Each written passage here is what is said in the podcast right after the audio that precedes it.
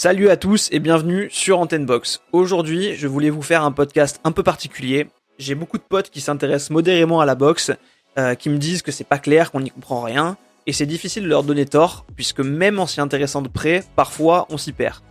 Donc, dans ce podcast, je vais essayer de faire un récap le plus clair possible sur comment fonctionne la boxe. Ce podcast, il s'adresse à vous si vous vous intéressez à la boxe de loin et que ce milieu est assez opaque pour vous, mais que vous voulez comprendre comment il fonctionne. Il s'adresse à vous si vous vous y intéressez, mais que vous pouvez être parfois un peu paumé et qu'une remise à niveau peut vous faire du bien. Ou si vous vous y connaissez, mais que vous avez la flemme ou plus les mots pour expliquer à vos potes ou à votre entourage comment fonctionne la boxe. Vous pourrez donc dorénavant les rediriger vers ce podcast. Sachez aussi que de très bonnes vidéos existent aussi sur des thèmes euh, que je vais aborder ici, notamment sur les ceintures sur la chaîne Box Attitude. Je vous ai mis les liens vers ces vidéos en description de ce podcast. On va en reparler à la fin aussi. Euh, l'objectif, c'est de faire le tour de tous les sujets compliqués de la manière la plus claire possible. On va parler ici de la boxe professionnelle, puisqu'à côté de la boxe pro, il y a la boxe amateur qui est assez structurée aussi. Euh, il y a juste à savoir, pour passer pro, il faut un certain nombre de combats amateurs, envoyer son dossier à une commission qui va l'examiner et potentiellement le valider pour donner droit au boxeur de boxer en tant que professionnel. Alors le premier point sur lequel s'attarder en boxe, donc là pour le coup que ce soit pro ou amateur, c'est les catégories de poids. Il existe plusieurs catégories en boxe qui sont liées au poids du boxeur. Ça va du poids paille, la plus petite catégorie, où un boxeur qui souhaite boxer dans cette catégorie doit faire un poids ne dépassant pas 47 kg, sinon il boxera dans la catégorie au-dessus, qui sont les mi-mouches, où il devra être à peu près entre 47 et 49 kg. J'ai arrondi parce que c'est des poids très précis à la virgule près en kilos, vu que normalement on parle en livres. Et ainsi de suite, donc dans les catégories, ensuite il y a les, euh, mouches, les super mouches, etc. Et euh, jusqu'au poids lourd, qui est la plus grosse catégorie, où les boxeurs pèsent à partir de 90,719 kg exactement, et donc sans limite de poids maximum. Bien sûr, un boxeur, il boxe dans une catégorie en fonction de sa morphologie. Au cours de sa carrière, il pourra évoluer dans différentes catégories. Et dans chaque catégorie, les boxeurs vont se battre pour les titres offerts, soit par leur fédération nationale, donc c'est là qu'on a les champions de France par exemple, continentales, comme des champions européens par exemple, et enfin, au top de la boxe pro, on a les boxeurs qui s'affrontent pour les titres décernés par les fédérations internationales. Il y en a 4 majeurs et une mineure. Les 4 majeurs, c'est WBA, WBO, WBC et IBF. Et euh, là, un peu mineur, qui est un peu de côté, c'est l'IBO. Chaque fédération, elle décerne donc un titre de champion du monde dans chaque catégorie. Par exemple, chez les poids légers, entre 59 et 61 kg, il y a un titre mondial WBA, un WBC, un WBO, un IBF et un IBO. Et donc potentiellement un champion du monde WBA, un WBO, un WBC, un IBF et un IBO. Pareil chez les poids moyens, les poids lourds, etc. etc. Un seul boxeur peut bien sûr détenir un seul ou plusieurs, voire tous ces titres. On parlera alors de champion unifié. À titre d'exemple, en foot, c'est comme si tout au long de la saison, les clubs s'affrontaient à la fois dans le cadre du championnat de France de Ligue 1, de l'association sportive de foot français, du cercle des clubs français de football, avec les mêmes clubs qui concourent, mais avec des classements différents selon ben, euh, la fédération dans laquelle on se situe. Et on pourrait avoir, par exemple, du coup, l'OM champion dans une ou deux euh, fédérations, le PSG dans une autre, Lyon dans une quatrième, etc. Donc on aurait différents champions de France selon la fédération dans laquelle on est. Euh, c'est comme ça, du coup, qu'on peut se retrouver avec plusieurs boxeurs présentés comme champions du monde, déjà dans la boxe en général, mais du coup aussi au sein d'une même catégorie. Un boxeur au sein d'une catégorie, il va chercher à obtenir toutes les ceintures de sa catégorie pour devenir champion incontesté, champion unifié, comme je le disais tout à l'heure. En général, quand deux boxeurs s'affrontent, ils mettent en jeu leurs ceintures respectives un combat pour une ceinture est qualifié de championnat du monde. Par exemple, si le détenteur de la ceinture WBA et le détenteur de la ceinture WBC s'affrontent, le vainqueur repartira avec la ceinture WBA et WBC. Il peut parfois y avoir des arrangements prévoyant que certaines ceintures ne soient pas en jeu. Les fédérations, elles ont tout un classement des boxeurs qui leur est propre, qui est défini en fonction des points qu'elles attribuent aux différents boxeurs relatifs à leur performance, les boxeurs s'affrontent bien sûr pas euh, que dans le cadre de championnat du monde. On va développer ça quand on va parler des promoteurs. Donc pour revenir aux ceintures, la WBA a son classement, la WBC aussi, etc. etc. C'est comme ça que les fédérations, elles imposent des combats mandatory, donc des challengers obligatoires aux détenteurs des titres. La WBA, par exemple, va imposer au champion WBA, donc celui qui a la ceinture, d'affronter celui qu'elle aura reconnu comme son challenger officiel, le numéro 1 de son classement. Et pareil pour chaque fédération. Quand un champion accumule plusieurs titres slash ceintures, il se retrouve donc à avoir plus de combats imposés par les diverses fédérations. Un champion du monde qui aura les titres par exemple WBA, WBC et WBO devra affronter successivement le challenger officiel défini par chacune de ces fédérations. Si un champion ne tient pas ses engagements d'affronter son challenger, il peut être destitué de son titre, sa ceinture devient alors vacante, et ce sont les deux premiers du classement de la fédération en question qui vont alors s'affronter pour obtenir le titre.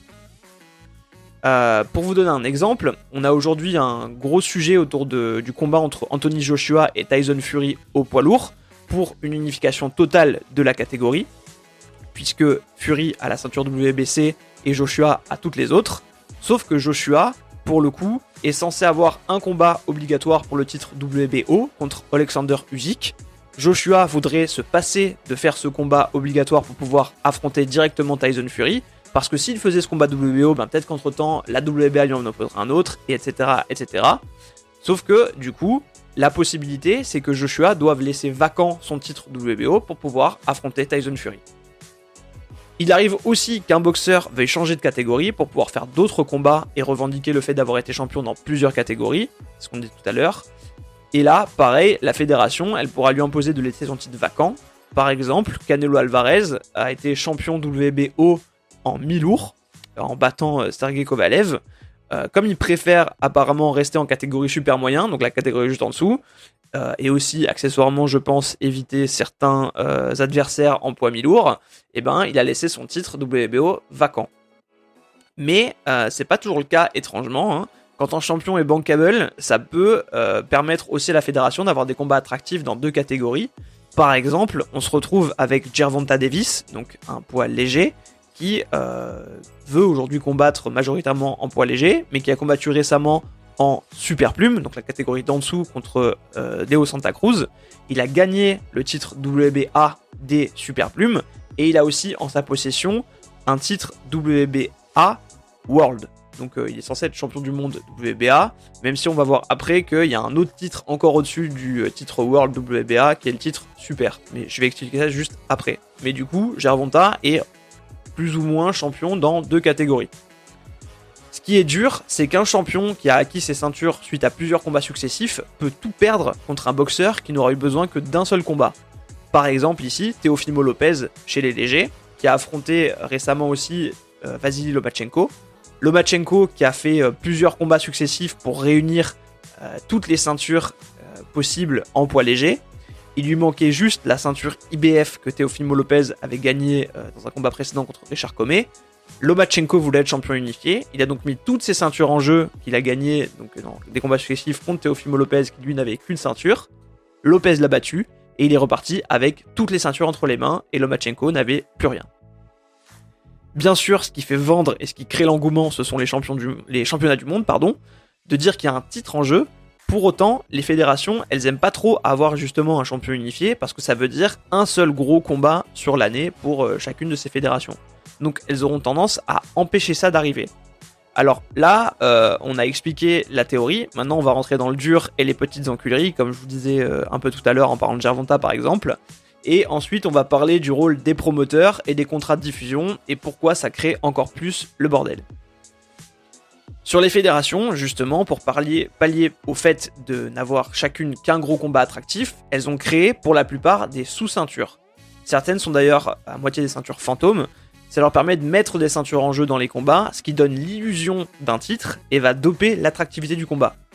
Et on va voir que ça va euh, de la petite douille à l'escroquerie pure et simple. La WBA, par exemple, a une ceinture World et une ceinture Super. La ceinture Super, elle vaut plus que la World parce qu'elle récompense un champion qui est titré aussi par les autres fédérations.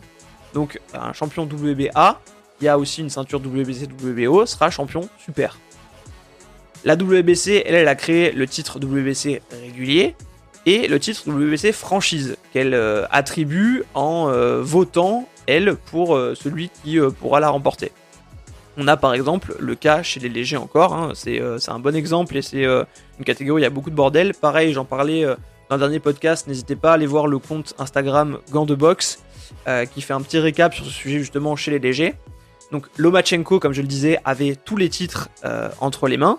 Il avait le titre WBC, et euh, un boxeur qui s'appelle Devin Haney avait le titre WBC intérim. Donc ça devait lui donner la chance normalement pour un titre WBC.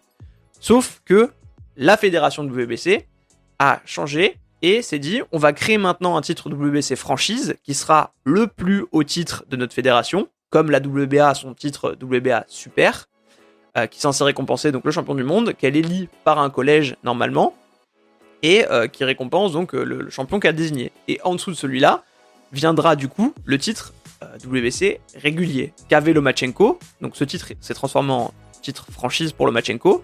Et le titre régulier est allé entre les mains de Devin Haney, qui avait un titre intérim et donc qui a gagné une ceinture mondiale comme ça, juste parce que la WBC a choisi de créer ce titre franchise pour ben, avoir des, des sous-ceintures et des combats qui resteraient attractifs au cas où toutes les ceintures seraient toujours entre les mains de Lomachenko.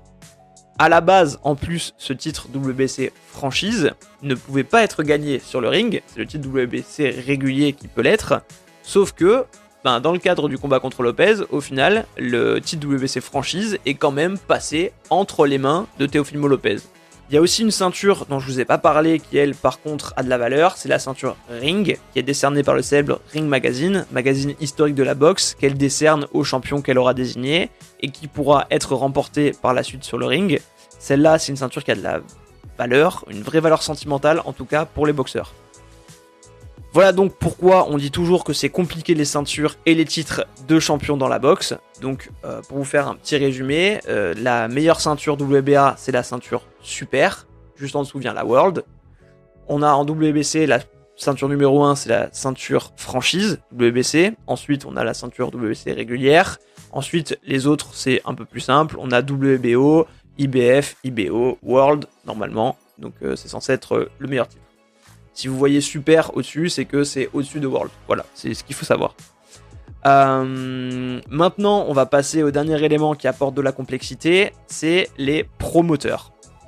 Alors, les boxeurs, ils sont représentés pour leur combat par des promoteurs chargés de leur trouver des adversaires, de conclure des deals pour organiser les combats et de passer aussi des accords avec des réseaux de diffusion pour que les combats soient retransmis.